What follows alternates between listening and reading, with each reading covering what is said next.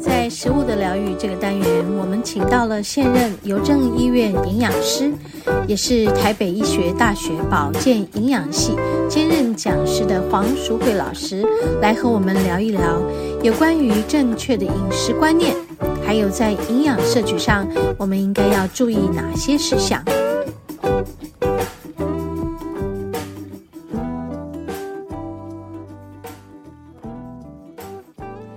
嗨，我们节目进行到第二个单元——食物的疗愈。嗯，这个礼拜我们要和黄老师来聊一聊了。最近呢，呃，台湾有一种叫做盐巴呃缺货的 现象。黄老师好，小文，各位听众大家好，我们还没讲就开始笑起来了。盐巴被抢购一空啊！我上个礼拜周末的时候买不到这个盐巴，惨了惨了惨了，不知道怎么办。 到底这个核废水对于我们这个沿海、我们的这个附近的这个每一个国家哈，这个居民哈，嗯是我们要怎么去看待这个事 情？因为是日本的核废水造成了很多人对的恐慌啊。对对，对对，黄老师，我们这这这一题怎么解 啊？要怎么解啊？我我先跟大家分享哦，核废水只要有核电厂的，嗯都会有吧核废水，对不对台湾也有台吗湾也有，我们哦对啊也是会排啊，然后对大陆也有，所以我就说好好玩哦，大陆一直一那种大陆 的为什么他们那么紧张？其实他们自己也在排啊，是啊，对啊，那而且基本上他们排出来这个核废水，其实已经把里面相当多的辐射性的物质已经已经拿筛检掉了筛检掉，它已经拿掉了。对对，对然后他们会有一些标准的检检验值，哎、嗯那个字念什么？刀子，啊嗯，念刀嘛，那个字、很难念的，很难念，我忘记。 就是他们那个那个物质，其实他们会有一个设定一个标准值，是所以我他们是在标准值之下，然后排放出来之后会经过大水再稀释，是所以其实我们呃我们的核能委员会，其实我们的检我们的官方单位也是告诉我们说不用担心，嗯他们都是随时在监测，嗯好，然后其实我想要跟大家分享的是，嗯因为依照那个海流的流动的方向， 它不是它不是流到我们台湾来，不是进来我们的不是台湾，他们流动的海海洋洋流的方向是走到北太平北洋。太平洋，所以它事实上最先到的是美国，哦不会是我不们是在我，们所以它这里是从美洲再绕一圈再回哇，来那。美国要比较紧张啊， 对呀、所以真正回到他们推测，真正回到就是它现在排放，那回到我们这边东南亚这边的海已域经很是久了四年 后。哇，四年后的事情，所以不用现在这么紧张。哎呦而且坦白讲，是因为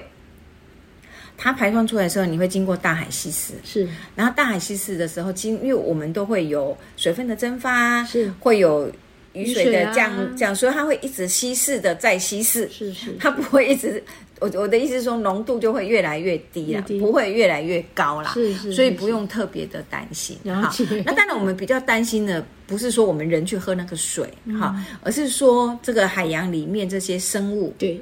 吃了这些的，对对的对所以他们会不会等到我们又去吃这些海产的时哎候，对对，我就把这些呃具有呃污污染污染源的呃的物这个质给这个吃进对来，对海鲜但是我们要特别去讲的是说，这个是一个生物链的问题，是也就是一定是鱼，然后呃不虾，嗯那那鱼、小鱼、中鱼、大鱼，然后是到人类嘛，是所以它是一个食物链的态度。所以假设你是真的怕嗯一个啦，就是你先暂时不要吃，海鲜 不是不是，不先不要吃从日本进口的海鲜嘛，哦，哦，因为它是当地排放，所以当地那边养殖的鱼是不是含量就是最高就有嘛含？量最高，对啊，所以你有你如果你如果真的担担心，OK，那你就先不要海从日本进口的干是贝啊，是是是日本进口的那些鱼类啦，或者那个叫什么鱼卵啊，我们不是哦哦很喜欢吃对日本寿司鱼卵那一种的。对对对对对啊，那因为那个是日本的鱼养殖鱼，他们的鱼卵啊，是对啊，啊或者是他们干贝也是他们的那个呃，他们养殖养殖的场出来的嘛，是那你就不要吃嘛，因为他们最，因为他们就是那个地域发说他们那浓度应该是最高啊，最高的对不对？那你就不要吃他们的嘛，你就是选择，而不是说所有的水产你都不吃不嘛，是的，嗯，对不对？这是第一个，你就可以看产地是啊。那第二个就是你要看鱼种的大小嘛，嗯你就知道那是生物链嘛。所以，当它在堆积在生物里面的话，你你一定是生物链的越末端浓度越高嘛，是是是，所以你就不要吃大型鱼啊。嗯你吃小型吃鱼就小好啦，吃小鱼里面它本身的含含含量浓度就一定是就比较比较少低嘛了，嗯寿寿命也比较短嘛。你等从小鱼长到大鱼，说明藏在海里面停留它的时它间它长。它吸收的就更多了，更多嘛，对所以就是变成说，我们就习惯去吃中小型鱼类，当然就减低减轻了我们摄取这些污染物质的几率了嘛。是是所以事实上不用害怕这些养殖鱼是类。是，然后另外一个就是，如果你在真的害怕，那你就可以不用吃海水海水养的海水鱼养啊的，那你就吃淡水养殖的鱼啊。哦是因为我们的淡水通常我们用海水引进来会变成淡水，我们还要经过水质的处理嘛。对对对对，对你要真正惊，那你就吃淡水养殖的鱼啊。嗯所以不是不是一竿子就打翻了，所有的鱼都不能吃。我是感觉不用这么紧张。对，然后另外一个就是。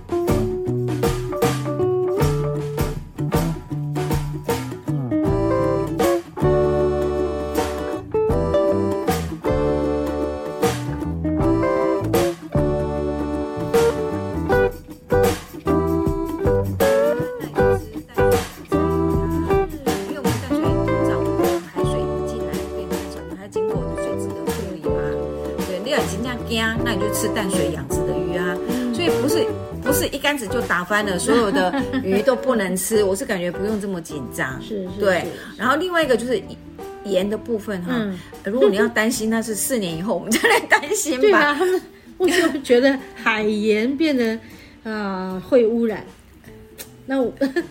我不知道要怎么没去有，我是看感这个觉事不情至于说会那个，因为一般来讲，尤其我刚才讲，因为它会一再的稀释，再稀释。是对，当你稀释之后，再我们再曝晒，我们的海盐曝晒之后再收成起来，其实基本上它的浓度已经不会很不会很高了啦。嗯那更何况是因为我们官方都有负责检测，是，所有我们的品管成品都我们都会也负责都都检会测。检测，就算你现在去囤海盐，你能够吃多久？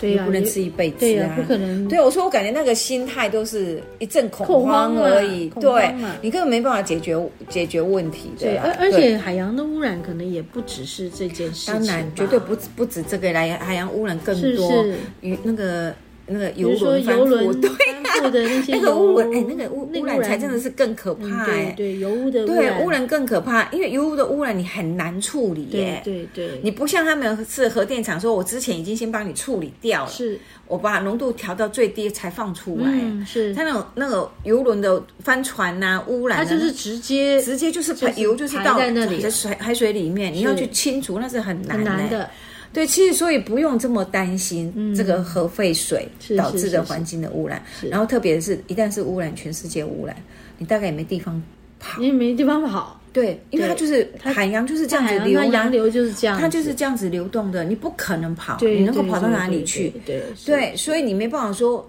啊，我就是去改吃，那我从此不吃水产嘛。那你搞不好吃陆产，有陆产的陆产有陆产的的污染的问对题，对对，然所以后不你需说要啊，这样我从此以后 吃素，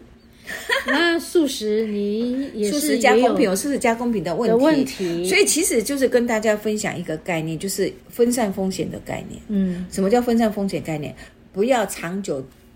执着于相同的某食物某一类食的物某一类食物。哦，哎，对这概念很好，对你不要执着吃某一类的食物，你要有轮番轮替就。变成我喜欢这个，我就一三天对两头就一直在有吃些人是个这样，会有哦的确是。久了以后那个毒素就对，就是会累多了积。好、有一些人，比如说呃蔬菜类，我就是只有吃高丽菜、菠菜、芥蓝菜，其他我就不吃。那嗯鱼呢，我就是吃鲑鱼、鳕鱼，其他我就不吃。他们会很自然，嗯是，但是你就不能，你不能现在就是不能有这种做法，你就是要打破这个概念。嗯是，因为鱼种种类非常非常多，多产地来源也不同，而且你季只节要有不同嘛对对不你只要对分散出去，你的风险就降低就降低了。对，所以就是概念哈，我们就是不要把所有的那个放在同一个篮子里，同一个篮子上，对的确是这样对。嗯啊，其实这样子又拉回来。其实老实说啦，我最近有接，就是慢慢我们会有一个概念，弹性素食的概念。弹性素食是，对，就是吃素。嗯，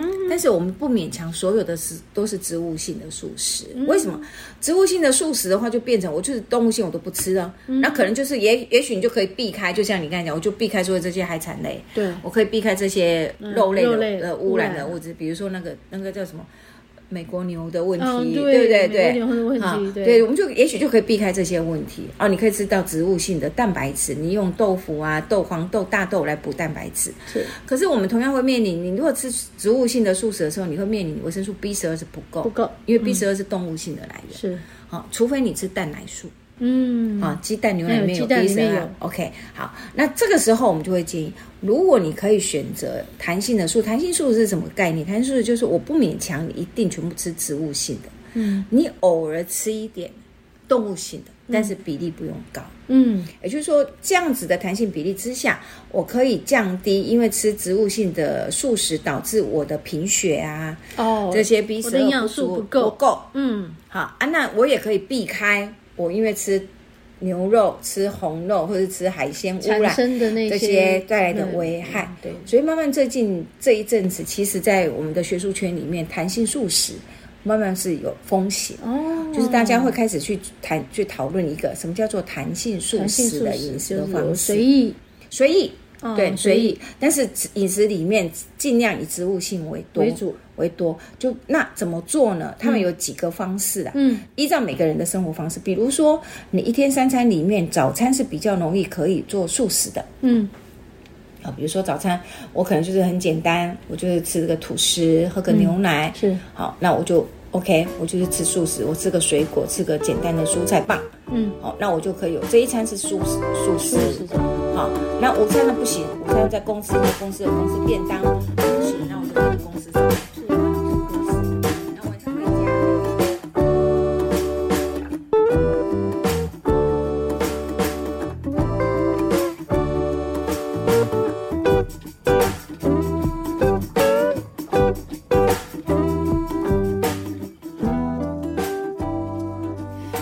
好，今天呢，由于节目时间的关系呢，呃，我们暂时只能播出这个访谈的一个部分哈。好，那我们就把下一个部分呢，再延续到下一周的节目，再继续和大家来分享。好，现在我们要先休息片刻，然后再回到我们节目的第三个单元——大自然的疗愈。